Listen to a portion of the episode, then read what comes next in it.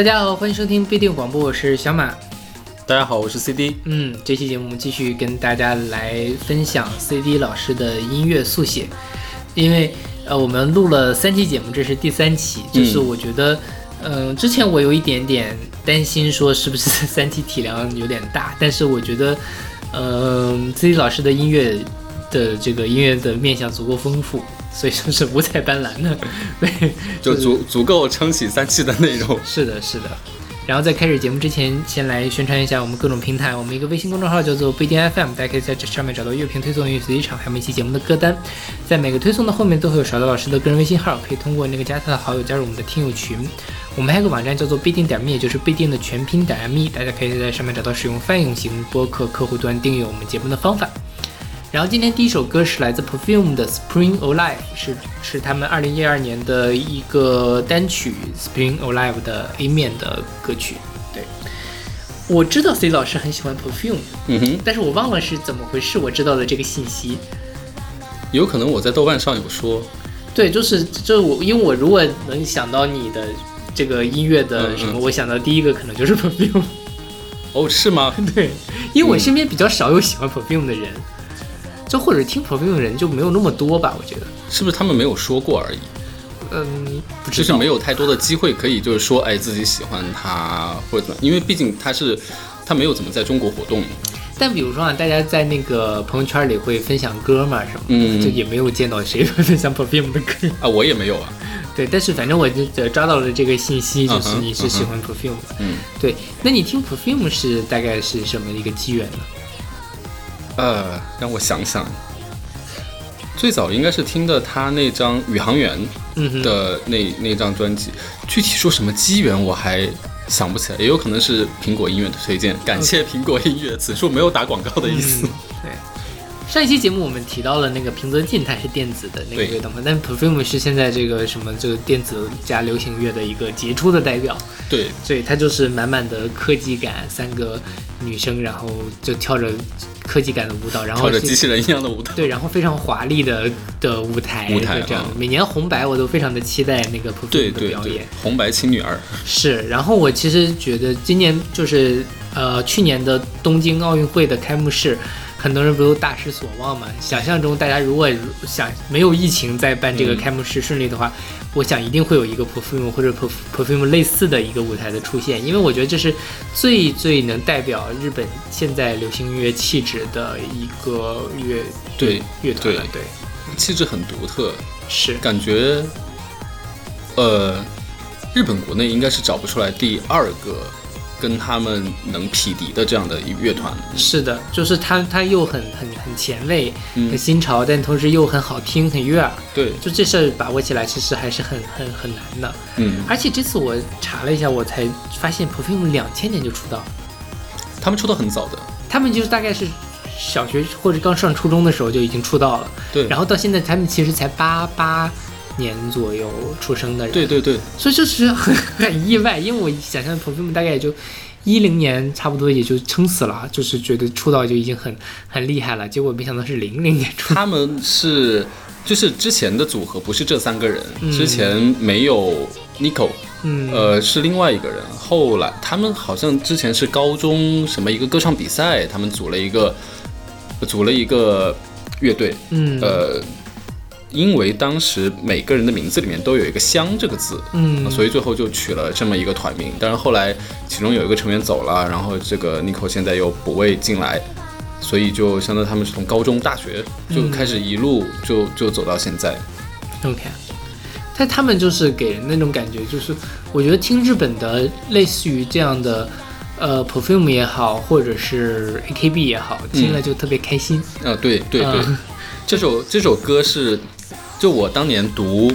呃，读博的时候，呃，博士快毕业，然后又要写论文，又要赶实验，然后夜以继日的去工作，呃，当时我我忘了有没有跟勺子有约过，说我嗯高呃不不是高考，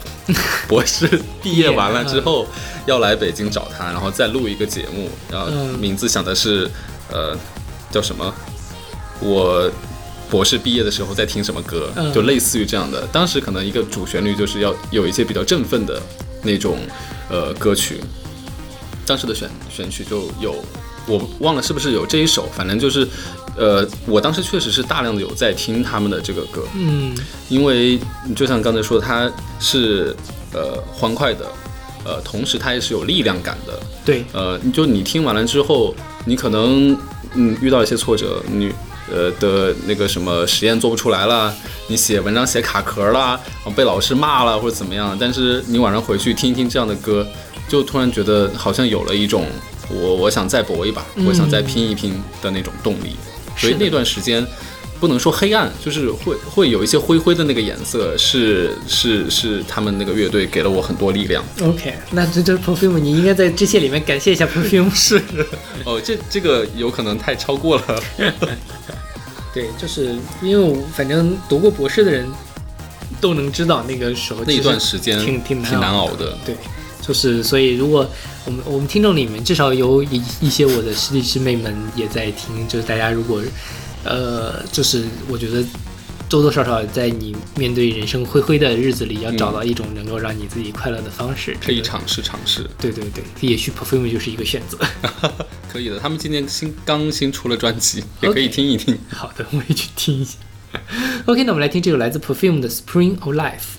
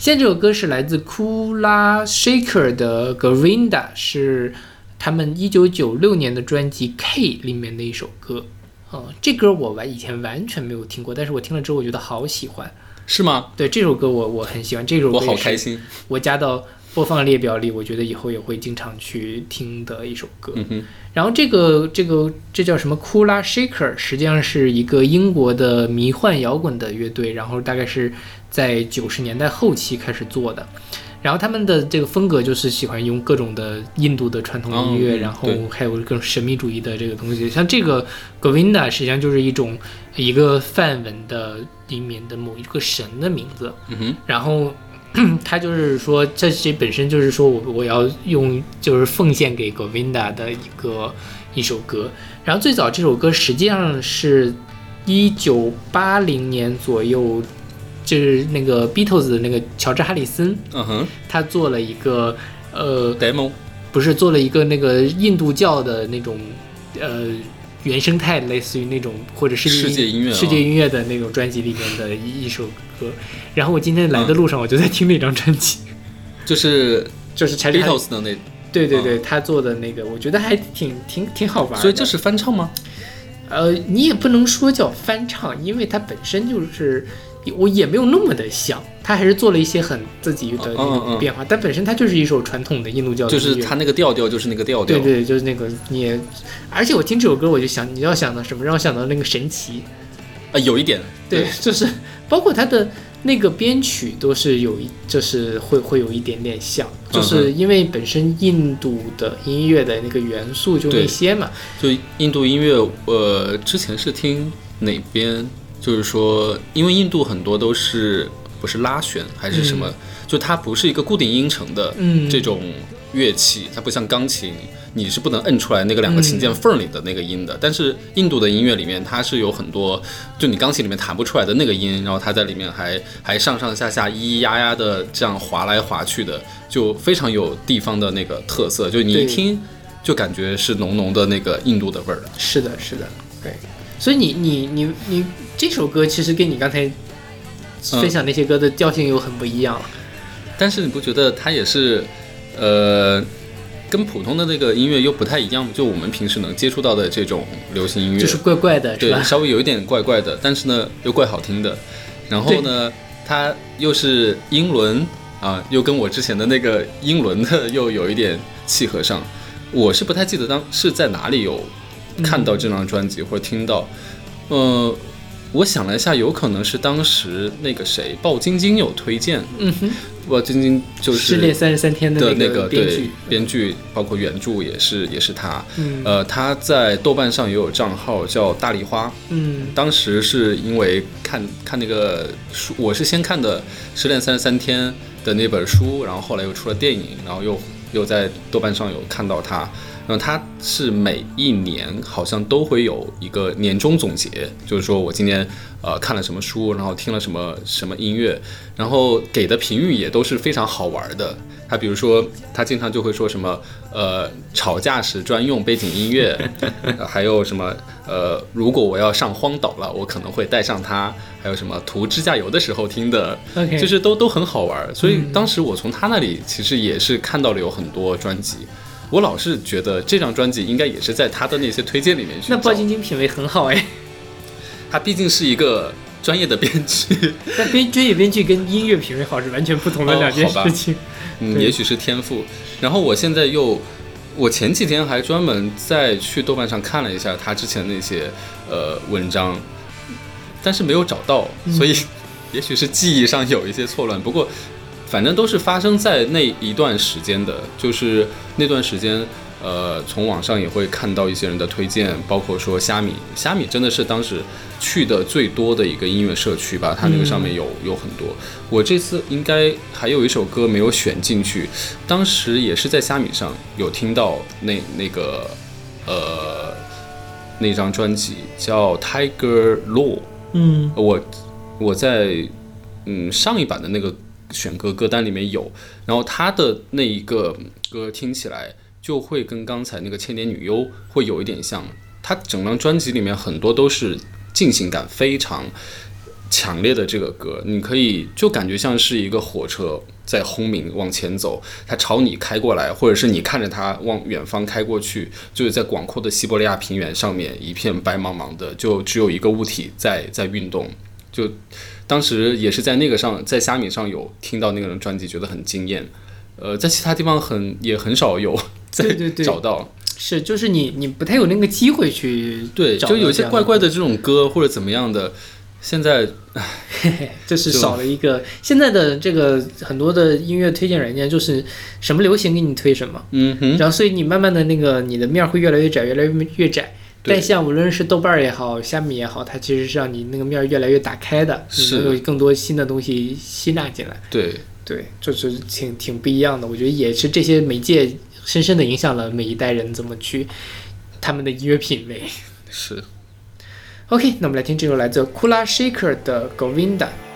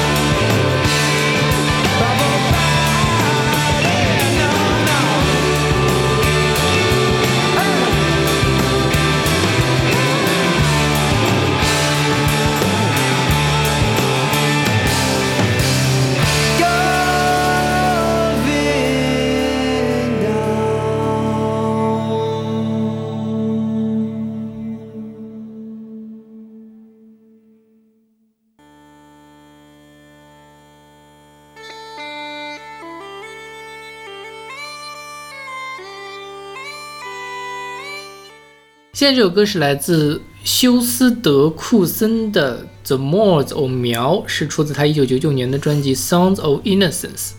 这首歌其实我们也选过，这首歌是在我们第五十一期儿歌的节目里面选过哦，那我可能就是因为听了你们的节目才听到这首歌。啊，也有这个可能性。对，真的是。对，就是毕竟我们做了三百多期节目了，所以很多歌都选过很多遍。而且我听这首歌确实也是，可能就在那段时间，很有可能嗯那就是在我嗯们节目里、啊，那很好。是一个完美的 callback。对，这首歌就是一首那个，他是这个休斯德库森是一个呃法国的作曲家，然后他嗯一方面也是在参与以一个乐手或者什么编曲的身份在参与别人的项目。那这这张专辑呢，实际上是嗯一个他自己做的，就是说把世界各地的儿歌。然后配上一些这个呃，配上他自己编的曲啊，然后去做混音，然后去什么。然后他这首歌的这张专辑的名字叫做《Sounds of Innocence》，是出自英国诗人威廉布莱克的一个诗集。他就是讲说是一般人觉得世界都不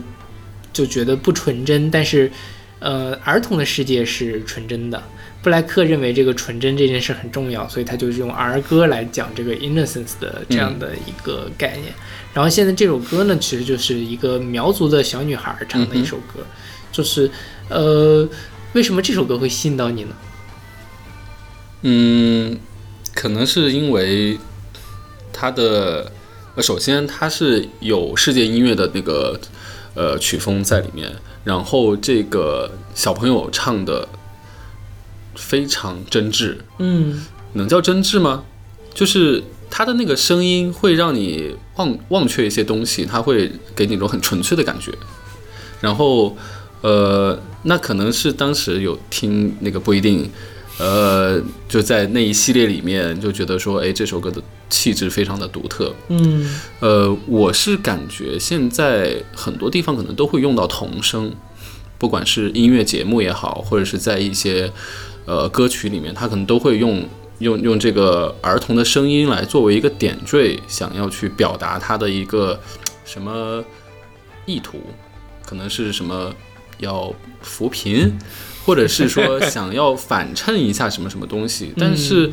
你听那些的时候就觉得很塑料，就那些小孩像是一个机器人被摆布了，然后 去发出一些声音来，呃，就就感觉不是很舒服。但是这个里面，这首歌里面，他那个小朋友，呃，我我能感觉到他在唱歌的时候是有是有灵魂的在唱歌，对，所以你听这样的歌声，跟那些所谓的童声伴唱、童声合唱是完全不一样的。就你听到那些童声伴唱，你会觉得，哎，这些小朋友好可怜，就还要被迫打工，然后化着浓浓的妆在台舞台上。是，就是我其实特别讨厌看小孩演节目，对就是因为他太做作了。就小孩要做一些，就是表演这件事儿本身其实是挺可怕的，因为嗯我们作为成年人，我们有时候不得不表演出来。就但是你作为小孩，你为什么逼着他做这种事儿？然后很多时候，现在比如说《我是歌手》上经常会，嗯，用小孩来对，做特别是到最后几期节目，然后要大 PK 的时候，对他就会就是想要让让就是戳你那个点，让你觉得、哇好感动啊，或者什么好纯洁。但其实你仔细想想，小孩在上面哎，然后拍着手，然后晃一晃，这种感觉其实是很很难受的。对对，这真正的小孩他可能也会有这样的这个表达，但他的表达一定不是在舞台聚光灯下那样的一种矫揉造作的表演。对，对，所以就你在听着不一样的这个初心去做的这样一个作品，给你的感觉是不一样的。至少的我是这么认为的。对对对，所以就你你这个点很好，我之前没有想到过。嗯哼，这这个，真确实是你在这首歌里面能感受到那种自由的感觉，就像好像一个苗族小女孩在大山里面自己一边采蘑菇一边唱出来的那种感觉。就哪怕是说这个东西是那个作曲的人或者制作人有去教他一些什么东西嗯或者怎么样，但至少他的整个这个表现，或者说制作人本身他想要去呈现的一个东西，还是尽可能的去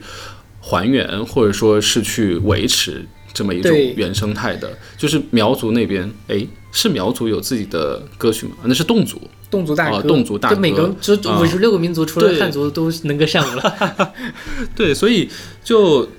嗯，它本身就已经有很丰富的东西，有很出彩的这些演唱的形式也好，能力也好，就没有必要再去加一些什么修饰。对对对，后面的一些东西，我觉得都是弄巧成拙。是，就是天然的这种感觉是非常关键的。小孩就是最天然的东西，不需要把它破坏掉。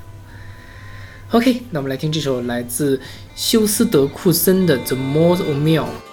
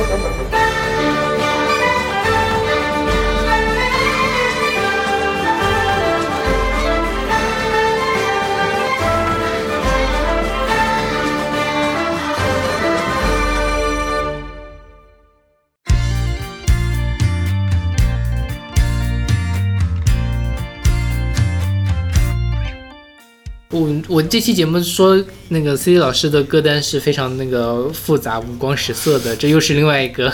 不一样的色彩。然后我们现在听到的是来自董事长乐团的主唱吴永吉 featuring 露露黄露子音的《好笑神》，出自吴永吉二零一九年的专辑《风中浮沉的花蕊》。我没有想到你会选这首歌，是因为另外一首我想选的歌被标了少儿不宜，所以我就没有什么呀它的主打歌《送你上山头》。哦，没关系，我们节目 无所谓了。但是我看了一下他那个歌词，好像确实是有一点，我们选的黄色歌曲还少吗？我我看不太懂，但是我受到了震撼，所以我觉得还是留一留吧。这首歌我也很喜欢。嗯，就是你就是台台语歌，尤其是像这种有点江湖气，董事长其实我觉得嗯有点像茄子蛋的那种比较江湖气的那种台语歌，跟你刚才前面讲的所有的歌的调性又都不一样了。嗯，它可能是，呃，契合的点可能是它比较符合当地的一种什么特色，嗯，就是它是属于地方特色歌曲。它它可能就是比较在地化，然后比较生动。对对对，对，我觉得嗯。就这首歌感觉，其实你说它好听嘛，它也它也不复杂，嗯。但是呢，你就觉得他很很很很开心。很欢，快，对对听了你会觉得很很很高兴，然后你也能感受到这个男生跟女生之间的这种呃张力的这种对这种他们之间的一个互动，一种化学的一种反应，对对对，对就是嗯，当时听这首歌《送你上山头》应该也是勺子推荐的，嗯。然后呢就呃，因为他那首是更。估计是叫更本地化的一首歌，就完全听不懂它里面在唱什么，但是它那种整体呃曲调的氛围就很吸引人，可能也是比较、比较怪的一首歌。嗯，然后听完了之后，就是把整张专辑呃都听了一下，啊、这首歌肯定跟那首歌嗯的色彩是不一样，但是呢，这个也是把它的这种欢快可以做，我觉得是做到一种极致。里面不光是有在唱，然后还有录出录人的一些笑的声音，嗯，而且露露黄是一个台湾的主持人，对对对，啊，然后我看过他主持的那个，呃，是好几个颁奖典礼吧。嗯，，对他主持了金曲奖，对，嗯。作为后后来的这些主持人，我觉得他的功力还是很不错的，临场的反应能力啊，还有造梗接梗的能力，还有他的那些模仿。他不就那年模仿陈珊妮嘛？嗯对对对，所以呃，他在这个里面，你说他是表演也好，或者怎么样也好，但是你能感受到的就是他发自肺腑的那种很开心。好笑神是一个神吗？我不太清楚，我不知道，就感觉是就是你是我的好笑神，就是你你是也有可能是你给我带来快乐的天使。对对对，我、嗯我大概就是这么理解的。对，就是你看是少男少女的那种情投意合的感觉在里面，包括男生跟女生的对唱，呃，整个里面的这种化学反应，就让你听了之后，哪怕就是我们现在已经年纪比较大了，不再有那种年轻时候的那些对于爱情最纯真。或者叫最纯粹、最直接的那种向往，但是你听完了这首歌，你还是会觉得说，哇，很棒。是的。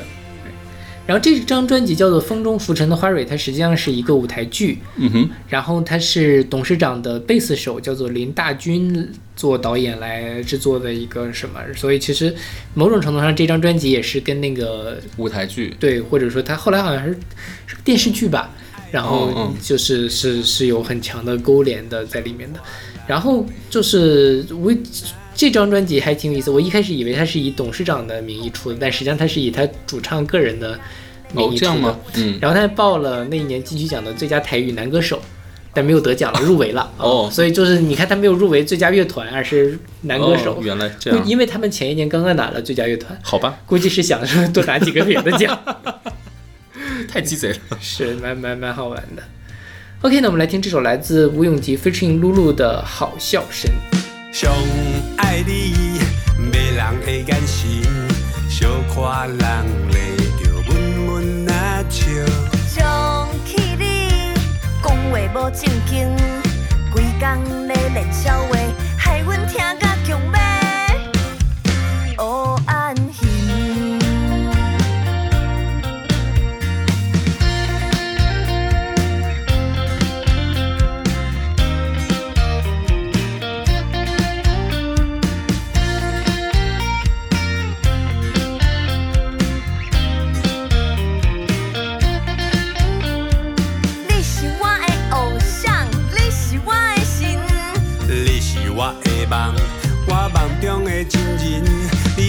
困袂去，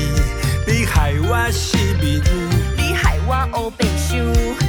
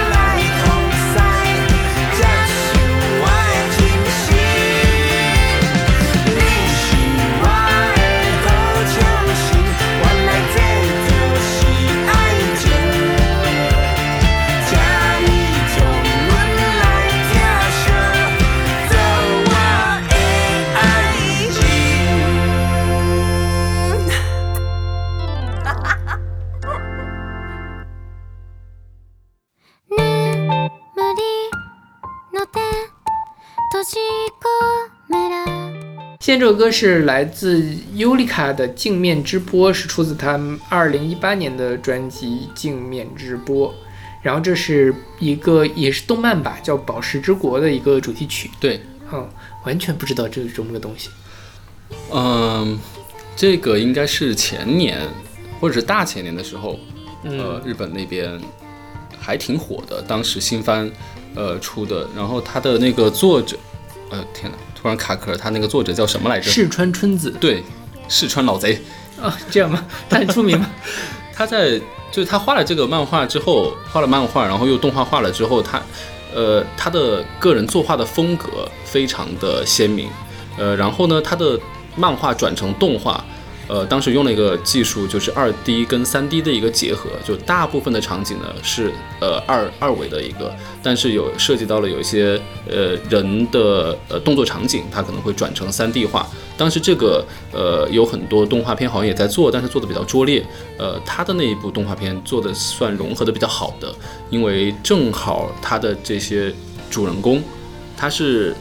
宝石变化成的人，所以它有那么一点点不自然，它有那些嗯宝石的光泽，嗯所以你像我们平时建模，有时候可能你打光打得不好的时候，它就它就不是那种哑光的质感，它就是嗯不灵不灵的那种感觉。对对对，一般的话看见这种就会觉得好假，但是它本身就是宝石人，所以就当时它的这个画风还有它那个剧情，算是那一年的新番里面很出挑的一部作品。，OK。哦，就是听起来这个设定还蛮有趣的，就是嗯，我可以我可以简单的讲一下它的设定，因为这个漫画现在呃它中途嗯说是伪完结了一次，然后现在又重新再开，可能要再画几画把它真正的完结掉。它大概的意思就是说，嗯，在很久或者是未来的一段时间，人类由于繁衍的太太多了，然后有天灾，类似于天灾来了，然后天灾了之后。人就被分化成了三个种族，一个是变成了月人，就是居住在所谓的月球上，它是呃之前人的那个灵魂，然后呢，宝石人就是人所谓的骨骼，然后还有一个是居住在海里面的种族，是人的肉体，就是之前的人被分离成了灵魂、肉体和骨骼三大种族，然后他们之间就会有一些。我不知道这么说会不会算剧透，就是他那个灵魂想寻求超脱，但是呢，他自己没有办法超脱，他只能是把这个呃宝石人还有那个化为肉体的那些海里的动物，把他们类似于说全部剿灭了之后，然后才可以完成自己的这种超脱。就是说，我的这个超脱灵魂的超脱建立在我要犯下大量的肉体的对肉体毁灭的基础上，所以它里面有一些佛教的思想在里面。啊然后这个宝石里面对应了佛教七宝，珊瑚、玛瑙什么什么之类的。然后它里面也因为宝石人它是没有灵魂的，它是一种也是说很原始的状态，很纯真的状态。他们相互之间有一些组队的配合，然后也会所谓的有一些 CP，然后有有那些师生感情，因为它里面宝石人是有一个老师在里面的，然后下面一些一堆小小的宝石人都是那个老师的学生，有一些师生情。然后那个月亮上的人呢，他会猎杀宝石人，所以里面也会有一些冲突，整个剧情还是很紧张的。然后里面也是糅杂了各种感情在里面，呃，会有一些很纯粹的、很纯粹、很真挚的感情。所以看那个动画的时候，你会被它打动。包括这首歌，如果你去听它的话，也也是它整个歌的作曲会呈现出来一种很亮晶晶的感觉，也不叫亮晶晶，就是它可能是一个侧面。你在听它的那些曲调的时候，它嗯突然之间就会折过一个闪光，会激起你心里的一些嗯一些小小的那种涟漪。OK，你这个画面感还蛮有趣的，就是嗯我想，也许看了这个动画之后，就有会会产生这样的通感，嗯，就是对对，因为呃这个首歌呢不在我的点上，对对对，就是你看完了那些呃他的画面之后，嗯。可能再来听它，哎，你正好有了一些想象。嗯哼，对，因为本来我以为小老师今天会来，所以这期、嗯。这首歌我完全没有查，因为大家熟悉我们节目都知道，每次聊的动漫我都会下线，但是没有想到邵老师今天 就是勺子老师 这个抱病在家。呃遗憾遗憾，对，每次都是，就上次是我不在，C 老师跟勺老师录，这次是勺老师不在。希望下次你来的时候，我们可以一块儿来录期。期待我们有一个大团圆。是的。OK，那我们来听这首来自于尤里卡的《镜面之波》。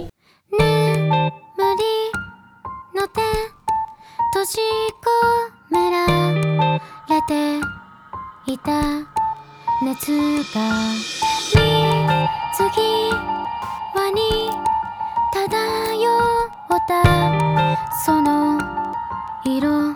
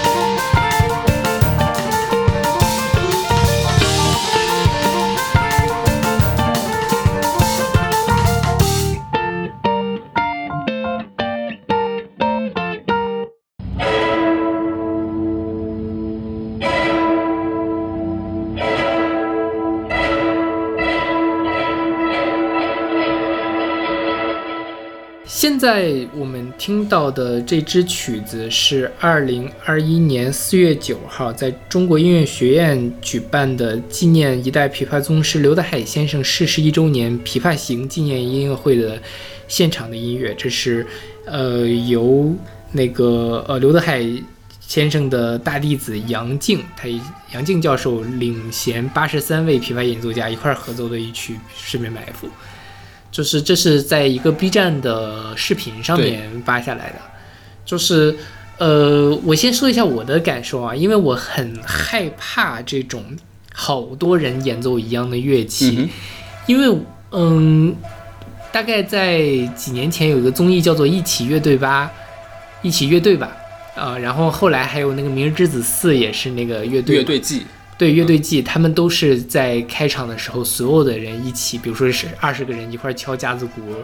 二十个人一块儿弹吉他，所有的选手一块儿来，而且都是唱的朴树那首《Forever Young》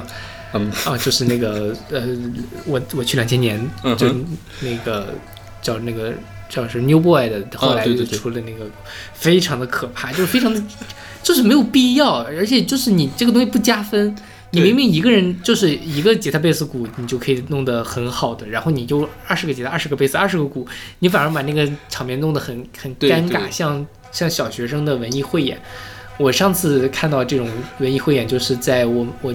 我大概上个月回了一趟家，然后在我们广场上有那种嗯什么敲敲鼓，鼓的鼓的教学班的人在那儿表演嘛，然后就是三个小小孩儿在那敲敲敲敲敲，然后也敲不齐那种感觉。所以我一开始是抱着这种心态去点开这个视频看的，嗯但我没有想到的是，非常超乎我的预料。是就是我觉得他编的，就是他他他虽然是呃合奏嘛，他有的时候是大家一块儿在弹，但他其实也是有层次感的。有时候是这个杨静老师在独奏，有的时候他会，其实他也会有不同的声部在弹。对的对，就是觉得，而且他因为本身《十面埋伏》就是一个很紧张，然后他讲的是战争的这样的一个场面的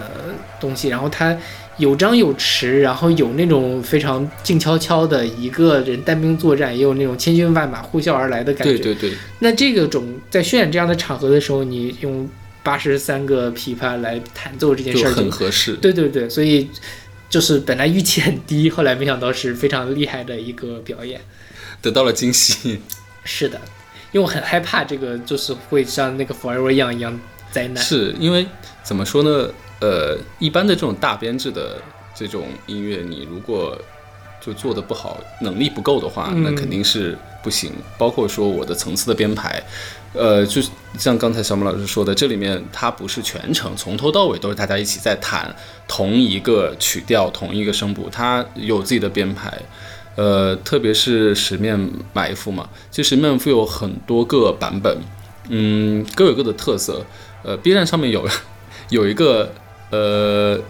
你说它是搞笑吗？它也不是搞笑，但是它也是有能力在的。就是有一个嗯弹琵琶的博主，呃，过年的时候被迫要给亲戚嗯，去演奏。我不知道那个视频有没有人看过，大家可以去去找一下，呃，挺有趣，弹的也很好，然后整个场景。大家都说这个这个博主不光是用手在弹，他的脸也在用力，嗯脚也在用力，全身都在用力。所以，嗯，因为我我家我我也第一期也说过，就是我爸爸妈妈是很小就在那个曲艺团，所以我应该是小时候也经常会有听到这个，但中途有一段时间，呃，就没有怎么在听中国的这个民乐。但是上大学之后，其实也有也有在听像古琴啊，呃，还有嗯洞箫啊，呃，还有就类似的那种，我也很喜欢，包括像什么梅花三弄啊，还有嗯宇宙唱晚等等一系列的。不过，呃，到工作之后就很少有再去去听到他们。然后这是因为在 B 站上面看到了那那个十面埋伏他弹的，然后就去找了找了一些，嗯，可能当时的录音技术不是特别好，就是刘德海先生他有录一版，但是我听了之后感觉有点怪，嗯，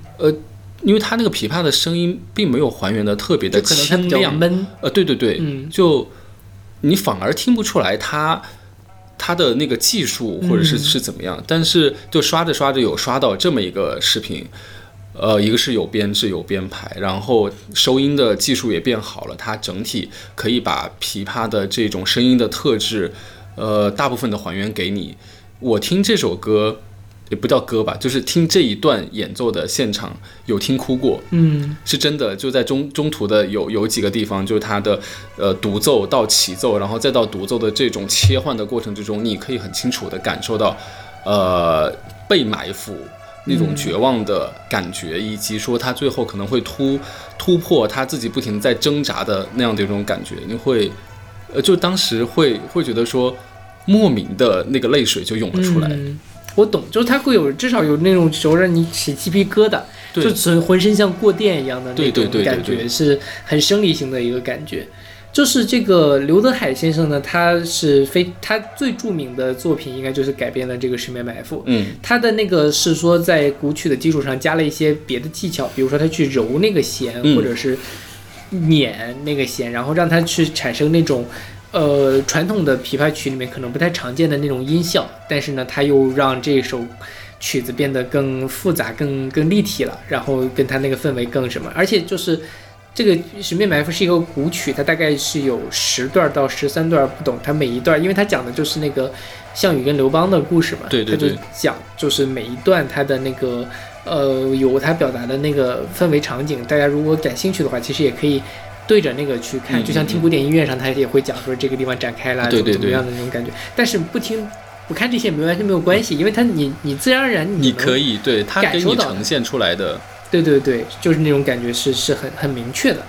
然后现在这个里面这个领奏杨静是刘德海的第一个硕士生，嗯所以虽然看起来还蛮年轻的一个 女士，嗯，但是呢，她其实算是大弟子，所以她是占 C 位的。对对对，嗯，其他的旁边有一些看起来比她年纪大的，就只能在在第一排。是就是 B 站那个弹幕也很有趣，就是他会认谁是谁，看起来都是琵琶界很有名的人。是的是的，但是因为我们都不是琵琶界，所以不认识。对，那视频是蛮蛮值得看的。对，大家可以搜一下。对，就是八十三位琵琶演奏家合奏《十面埋伏》，场面震撼，史无前例。真的是很震撼。是的，是的，对，这个正好是纪念刘德海先生去世一周年，对对对，在他的中国中国音乐学院，中国音乐学院是现在中央音乐学院是那个以这个西方的古典音乐为主嘛，那嗯中国音乐学院就是以中国的民族音乐为主，在什么？其实离我们就是就在那个呃海淀朝阳区，就是我每天上班的时候都路过中都会录哦。中国音乐学院，对，就还蛮有趣的。OK，那我们来听这首八十三位琵琶演奏家的场面震撼、史无前例的《十面埋伏》，这个名字真的很这个营销号。很标题党。对。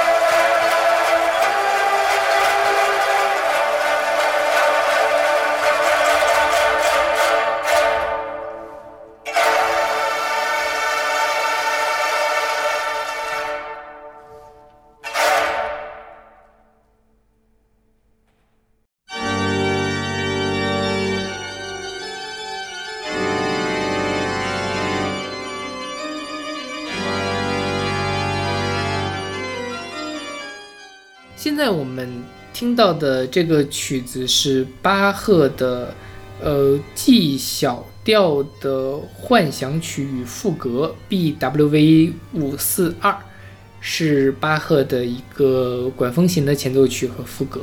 然后之前的我们节目的古典音乐趴呢，都会有勺子老师来播送，这是谁谁谁指挥谁谁谁什么什么时候录音的。但是我对古典音乐一无所知，所以我希望回头我会找勺子老师帮帮我查一下这个信息，我把它贴到那个我们的歌单里，大家感兴趣可以去去那把儿找。思念勺子老师打在弹幕上。对，所以这就我们我只能介绍到这里的，就是它是一个巴赫的 G G 小调的大幻想曲和副歌。嗯，然后所以 CD 老师也听古典音乐吗？呃，我还听蛮多，但是我只是听对于他的一些更深的嗯知识或者怎么样，就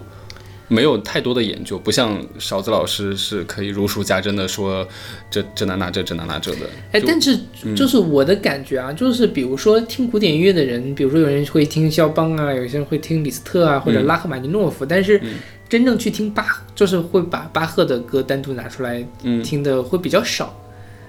就是巴赫他的情绪没有那么的明确，嗯对吧？他不像后面的人，就是我能感受到那那个，呃，那种就是旋律性更强或者怎么样。嗯巴赫他更虽然很华丽啦，包括管风琴声音很好听，但是其实，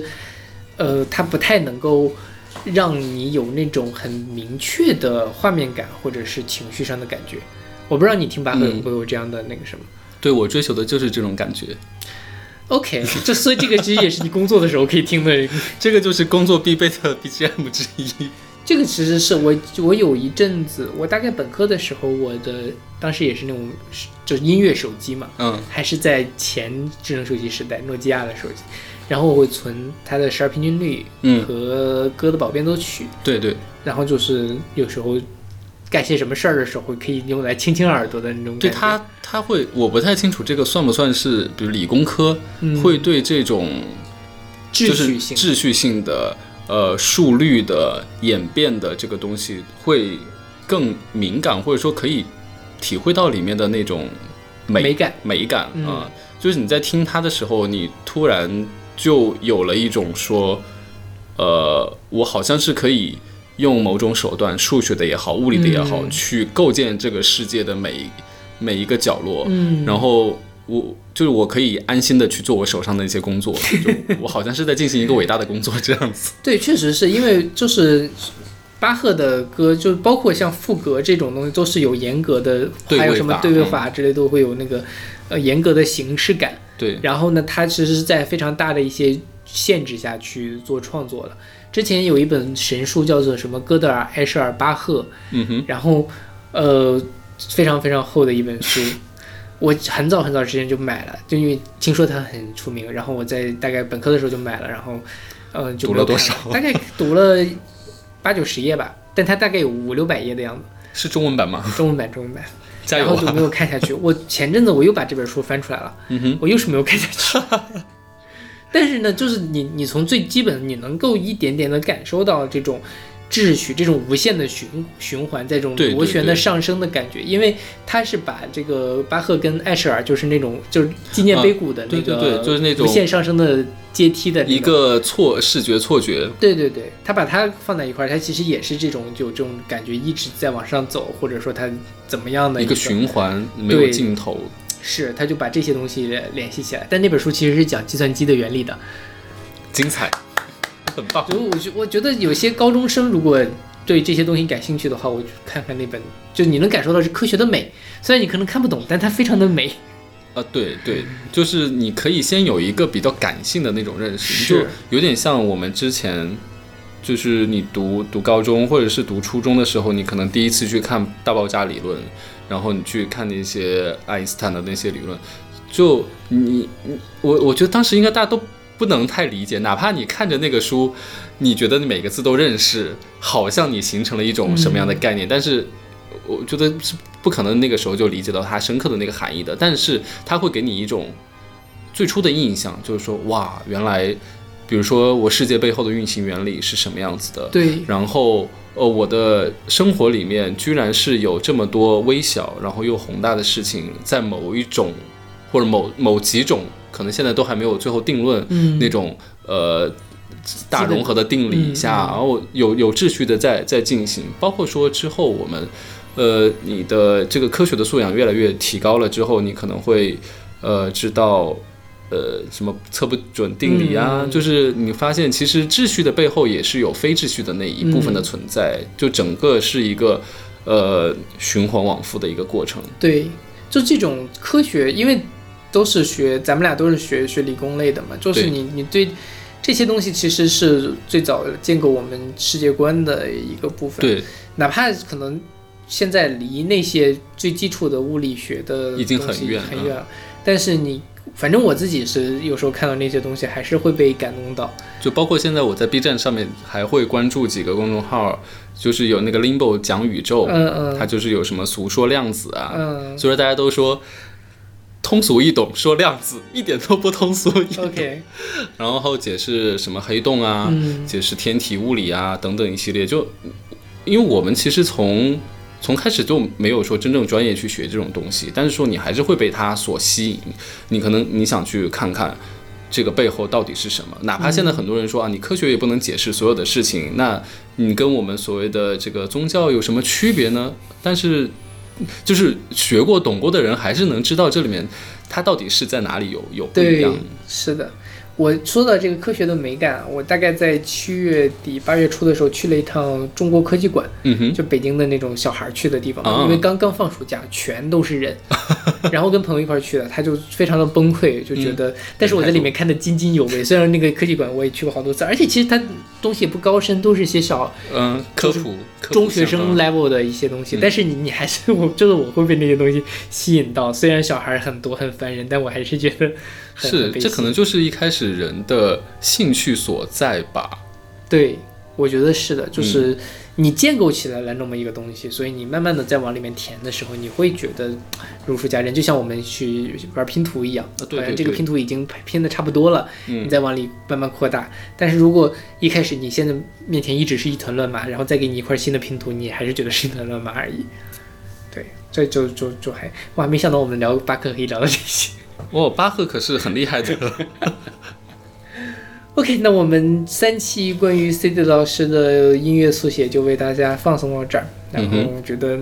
对我来说还是收获了很多的新歌，也希望大家也能够像我一样，然后感受到 CD 老师五光十色的这个，琳琅满目的 对对音，乐收藏，希望大家可以喜欢这些歌曲。嗯，也希望下次 CD 老师，嗯，下次来北京的时候，我们有机会跟勺子老师是身体安康，就或就至少我们三个可以一块儿聚聚聚一聚，对对对因为真的是太难得了，两次都没有碰上。啊，也许这是一种天意。OK，那我们这期节目就到这里了，我们下期再见。拜拜。